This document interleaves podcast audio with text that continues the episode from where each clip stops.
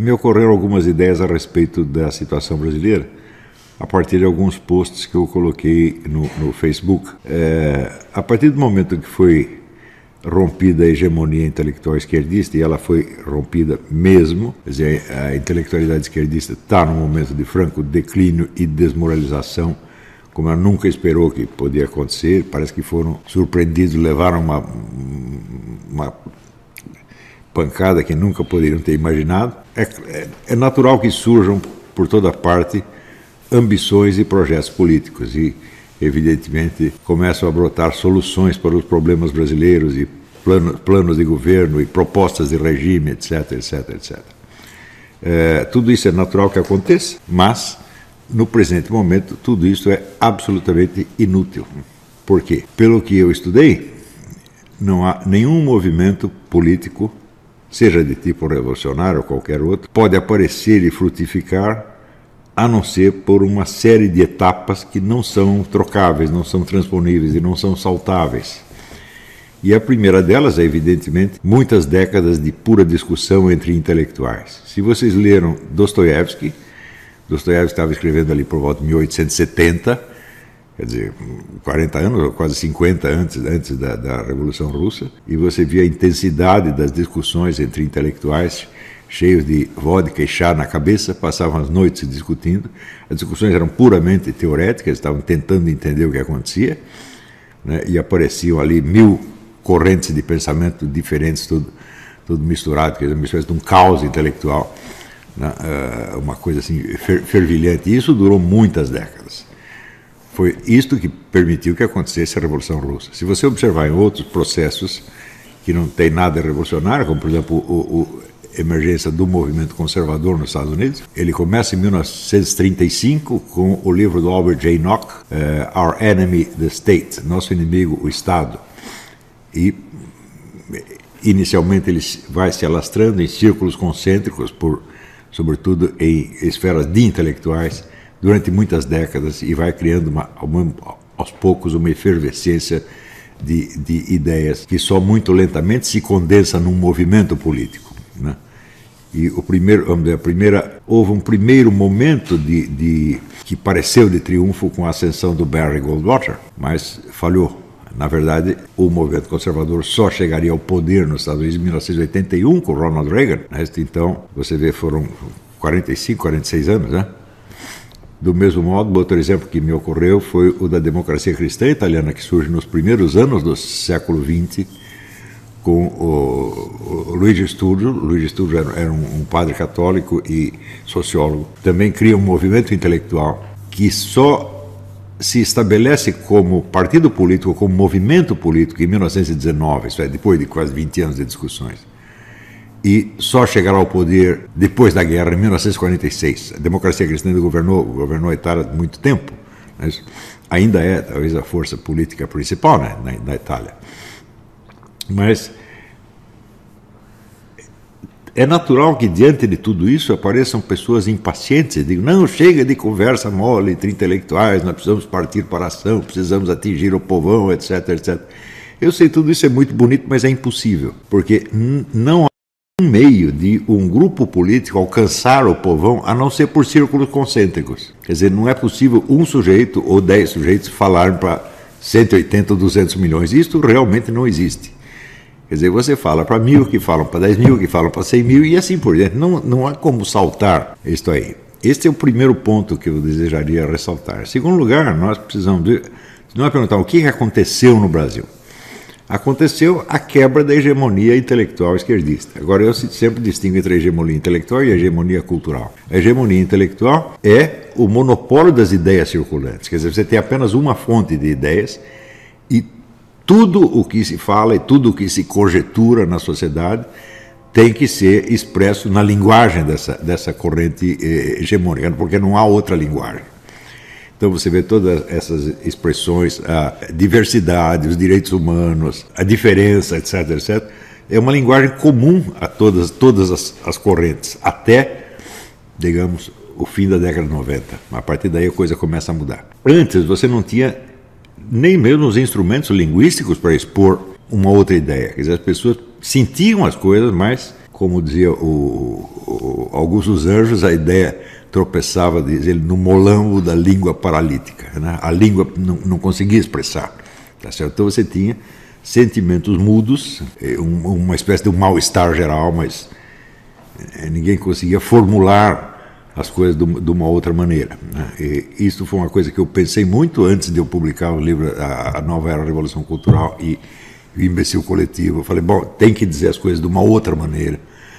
É preciso um novo estilo literário que eu fui tentando e aperfeiçoando até chegar nisso. A hora que eu encontrei a coisa, então é como se eu tivesse assim, eu dei o instrumento linguístico para todo mundo, quer dizer, abri uma nova possibilidade linguística e todo mundo começou a descobrir coisas. Eu recebi milhares de cartas, de mensagens dizendo: Puxa, você está dizendo exatamente o que eu queria dizer. Eu falo, bom, os escritores existem para isso. O escritor não vai pensar tudo uh, só da própria cabeça, ele vai tentar pegar, vamos dizer, uma atmosfera cultural geral, tá certo? e dar voz a, essa, a, a, esse estado de coisas. Os escritores existem precisamente para isso. Né? Vamos dizer, Mallarmé é dar um sentido mais puro às à, à língua da tribo a língua da tribo conseguir dizer o que quer. É a partir deste momento, criaram-se, evidentemente, bilhões de possibilidades. Porém, essas possibilidades ainda existem apenas na mente do, daqueles que as concebem. Objetivamente, qual é o estado da sociedade atual? O estado é o seguinte: a hegemonia intelectual foi quebrada, mas a esquerda ainda tem a hegemonia cultural, quer dizer, ela tem o aparato, ela tem uh, os cargos, ela tem o domínio dos órgãos de cultura, o domínio do sistema educacional, etc, etc. Evidentemente, a esta altura, ela tenta manter este domínio não pelas vias normais da, da, disputa cultural, mas por via administrativa, burocrática, através da gritaria, da intimidação, etc, etc. O que mostra a sua total impotência de resgatar a sua hegemonia intelectual. Essa foi perdida, eu creio que para sempre. Por que, que eu digo para sempre? Porque a esquerda brasileira sempre se alimentou intelectualmente da esquerda mundial. Se você vê assim, os anos 60, por exemplo, a riqueza de ideias na esquerda mundial era uma coisa assombrosa. Você tinha a escola de Franco, você tinha Michel Foucault, você tinha o Habermas, você tinha, tinha o Jean Paul Sartre ainda em plena atividade. Tinha toda, vamos dizer, um, um aporte extraordinariamente poderoso da nova esquerda americana a qual naquele tempo pertencia o David Horowitz, não pode esquecer que o negócio dos Black Panthers, etc., tudo isso alimentava e energetizava a, a esquerda brasileira. Em seguida veio dizer, o movimento da nova era, né, isso com o negócio das drogas, do sexo, do sex lib, etc., etc., que também teve uma influência monstruosa e da qual exemplo, a, a, nossa famosa Tropicália não é senão um subproduto remotíssimo disso, disso aí. Né? Quer dizer, o efeito de um movimento cultural internacional num país remoto do terceiro mundo. Na verdade, pensando bem, um acontecimento que não tem importância nenhuma né, na escala mundial, mas que na escala local foi considerado é, relativamente importante. É a época também que surge, vamos dizer, os famosos festivais de música da, da, Globo também não eram nada mais do que um eco distante dizer, do, do pensamento da nova esquerda americana. E acontece que a esquerda internacional intelectualmente pifou, não tem mais nada se você pensar assim, quem na esquerda ainda merece ser ouvido? Eu vejo duas pessoas. Eu vejo o David Harvey, que é um, um autor enormemente técnico, ele é um geógrafo de, de formação, é um grande estudioso de, de, de, Karl Marx e escreve sobre as perspectivas econômicas do marxismo numa linguagem muito difícil de, das pessoas terem acesso. E vejo Antônio Negre, que é um homem que é, Antônio Negro já é muito velho, ele pertence a uma outra época. Ele escreveu coisas brilhantes e continua escrevendo. Eu acho que o livro dele sobre Descartes, onde ele interpreta Descartes como vamos dizer, uma espécie de um porta-voz da, da burguesia em ascensão na época, um precursor do capitalismo. Então, e eu acho que a, tese dele está muito certa. É difícil um camarada acertar assim né, nessas coisas e é, é um mérito nada desprezível. Né? Quer dizer, o Antônio Negro, com tudo que a gente sabe contra ele, dizem que ele matou não sei quem, não sei se ele matou ou não matou, mas uh, ainda dentro da, do, do, quadro do marxismo internacional, eu acho que só ele o David Harvey merecem atenção. Os outros são o Istvan Mesaros, me parece um bobalhão apenas, o Wallerstein. O Wallerstein também já está, se ele está vivo ainda, está com 153 anos, uma coisa assim. Né? Então, já pertence a uma outra época. E não há mais nada. Tudo que você vê aparecer no cenário internacional é anticomunista, frequentemente antimarxista, muitas vezes conservador, nacionalista, é só, só, isso que aparece. Você vê na França o movimento de ideias na esquerda acabou, você só vê na direita. Tá então na direita surge também, claro, todos os monstrinhos, né, com toda dizer, aquela herança semifascista e, e, e antissemita que tem, que é vamos dizer, a, a tara eh, de nascença da, da, da direita francesa. Ainda tem muita gente assim lá. Nem todos, evidentemente, estão contaminados com isto, Mas na hora que começa uma efervescência de ideias na direita, é normal, vamos dizer, que os germes que estavam em ação 100 anos atrás voltem também. Tudo volta, né? Então, nos Estados Unidos também você não vê nada que vale a pena ah, no, no pensamento de esquerda. O pessoal ainda depende de figuras de outra época, como Noam Chomsky. O Chomsky, aliás, a obra inteira dele é puramente jornalística. Ele não tem uma obra teórica, ele não é um, um teórico, não é um filósofo de esquerda, ele apenas comenta notícias e, e, e faz propostas políticas. Ele é apenas um agitador político, ele não tem, não tem envergadura de um pensador de esquerda. Né? Ele foi um pensador importante na área linguística, isso ninguém, ninguém, ninguém nega, mas isso não tem absolutamente nada a ver com a atuação política dele. É como se fosse é, duas vidas. Ele encerrou uma etapa, começou outra completamente diferente. Tudo que o Chomsky diz, né, o pessoal acompanha o Chomsky até no banheiro, tudo que ele diz lá, eles gravam e e, e, tudo isso vira livro. Quer dizer, o homem publica um livro por mês. Com uma, tem uma vasta equipe para fazer isso aí, para documentar o que ele diz. E quando você vasculha tudo isso, você não vê uma ideia. Você só vê o comentário o comentário político. Né? Mais ainda, é mais a retórica política, a propaganda política, na verdade. É só isso que ele faz. Né? E Podemos considerar o Chomsky uma pessoa intelectualmente irrelevante. Ele é uma figura publicitária importante, sem dúvida, politicamente importante, mas intelectualmente não tem nada. Se você comparar, por exemplo, a obra do Michel Foucault com a do, do, do Chomsky, de, bom, o Michel Foucault você pode discordar, etc., mas ele tem ideias, é um homem rico de, de, de ideias, passa o tempo todo pensando. O Chomsky, para dizer essas coisas dele, nem precisa pensar. Tudo que ele diz é previsível. Então, podemos dizer que na, na França, vou dizer, o, último, o canto de cisne da esquerda foram os tais dos novos filósofos. É, que já era uma reflexão profundamente crítica sobre a tradição marxista, o movimento comunista, etc, etc. Eles foram passando cada vez mais para a direita. Nesse definhamento da esquerda internacional, corresponde, vou dizer, a morte da esquerda nacional, morte intelectual da esquerda. Essa morte aparece não apenas na incapacidade de produzir qualquer coisa nova, mas de fato numa debilitação intelectual como nunca se viu. Não conheço fenômeno similar no mundo. Né? Se você pegar elites intelectuais acuadas por, por uma oposição, elas sempre reagem intelectualmente de algum modo. E a esquerda nacional não reage intelectualmente mais, ela está morta intelectualmente. Ela reage só gritando, tentando, ah, vou processar, vou prender, vou bater, vou... é só assim, quer dizer, é um enervamento apenas. Né? E mesmo essa iniciativa física, por assim dizer, ela é impotente, ela não consegue parar a ascensão de, de uma oposição. Hum? Então, A etapa que nós estamos vivendo agora é a de retirar do esquema cultural os últimos resíduos da autoridade esquerdista. Resíduos que são apenas resíduos materiais. São cargos que eles ocupam, é o poder da caneta, tá certo? é o poder dos decretos, das, das nomeações e demissões, é só isso que eles podem fazer. Isto vai demorar para retirá-las. Né? Enquanto nós não terminarmos isso, qualquer iniciativa política é tempo perdido. Não que elas não devam ser feitas, elas devem ser, devem ser feitas só para não, não, como é que se diz, não, não dizer que não fez, né? para marcar posição. Né? Então, é claro, vai aparecer movimento, por exemplo, aparece um movimento monarquista, aparece o sujeito com proposta militarista, retorno ao, ao regime militar, aparece outros com proposta de constituição, não é isso? Tudo isso, bom, é natural que aconteça, mas não vai adiantar absolutamente nada porque a esquerda ainda tem o controle do aparato burocrático da vida cultural. Portanto, eles ainda têm, até certo ponto, o controle da opinião pública. Hum?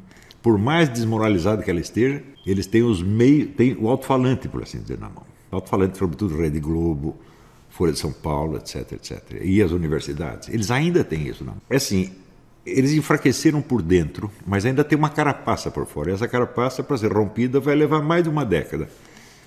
Quer dizer, eles não serão removidos dos seus postos do dia para a noite. É preciso um longo processo de desmoralização. Desmoralização inteiramente merecida. Né? Então, é, eu seria o último a tentar desmoralizar dizer, o intelectual de esquerda que merecesse algum respeito. Não, não faria isso, nunca. Né? Por exemplo, eu não poderia tentar desmoralizar um Álvaro Lins, por exemplo. Não, não, não vejo como fazer isso aí. Né? Se ele tivesse, por exemplo, ocupasse uma reitoria, então, por mais esquerdista que ele fosse, eu digo, bom, ele não merece ser retirado de lá só por ter uma ideia diferente. Isso não. Né? Mas acontece que a ascensão da esquerda foi a destruição da alta cultura no Brasil. Essa destruição, se pode observar, por exemplo, eu notava, recebia muitos alunos, por exemplo, eu vou citar o pior exemplo, faculdade de psicologia. Os alunos chegaram, claro que é, alunos de psicologia têm o interesse primordial naquilo que eu estou dizendo. Né? Então, eram muitos que chegavam e eles não sabiam nada, nada, nada, nada. Eles tinham estudado psicanálise e behaviorismo e olhe lá. Não sabiam mais nada, nada, nada, nada. Quer dizer, eu citava a bibliografia inteira da psicologia do século XX, que é, vamos dizer, uma ciência que progrediu enormemente no século XX, fez descobertas absolutamente espetaculares, e as pessoas não sabiam nada. Eles não sabiam nem de Wilhelm Reich. É? Então, eu fiquei sabendo do Wilhelm Reich através do meu falecido amigo, Dr. Ronald Fred César Miller, que aproveitou muitas coisas do Wilhelm Reich, no, tratamento dele, e que ele comprou uma caixa de Reich, né?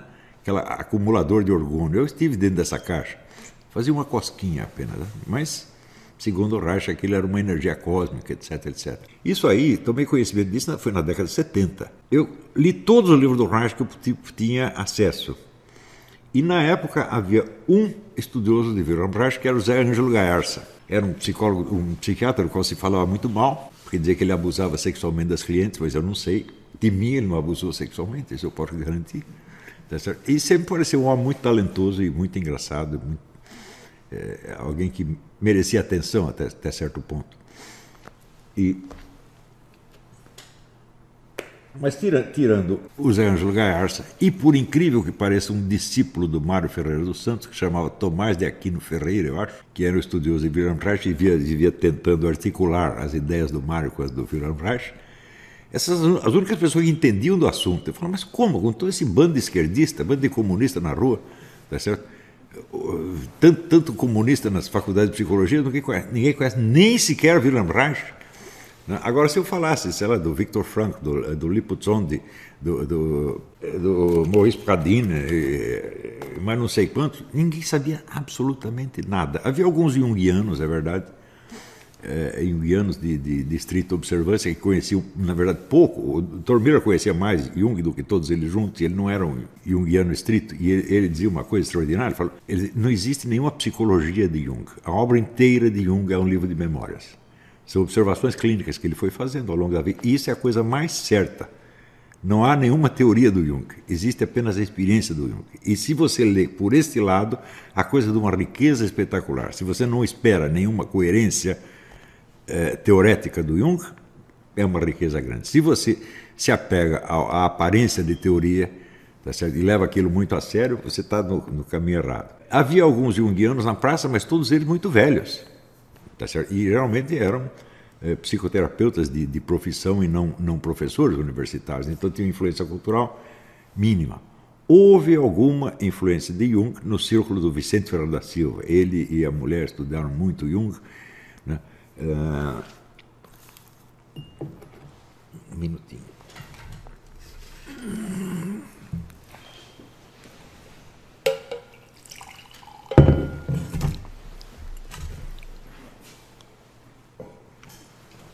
E você vê, o Vicente Ferreira da Silva era o hiperreacionário. Ele chegou até a ter simpatias nazistas durante algum tempo. Foi, durou uns três meses, mas o Vicente era um tipo muito esquisito, tipo exótico, né? Tudo quanto era ideia esquisita o, o, atraía. Então, até hoje não sabemos o que viria a ser a filosofia do, do Vicente Ferreira da Silva, porque ele morreu muito novo num desastre automóvel e ele passou por várias etapas, né? É, desenvolvimento, não, não chegou a estabilizar nada, deixa algumas ideias soltas algumas muito valiosas.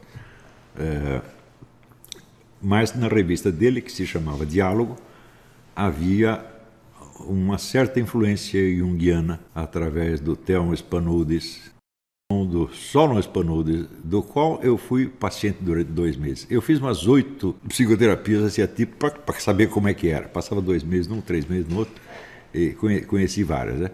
E uma delas foi com o, o Solon Spanudes, que era um homem de formação junguiana, mas já estava interessado em outras terapia heideggeriana, outra coisa. Ah, se havia uma certa variedade de ideias no meio psicoterapêutico, nada disso chegava na universidade.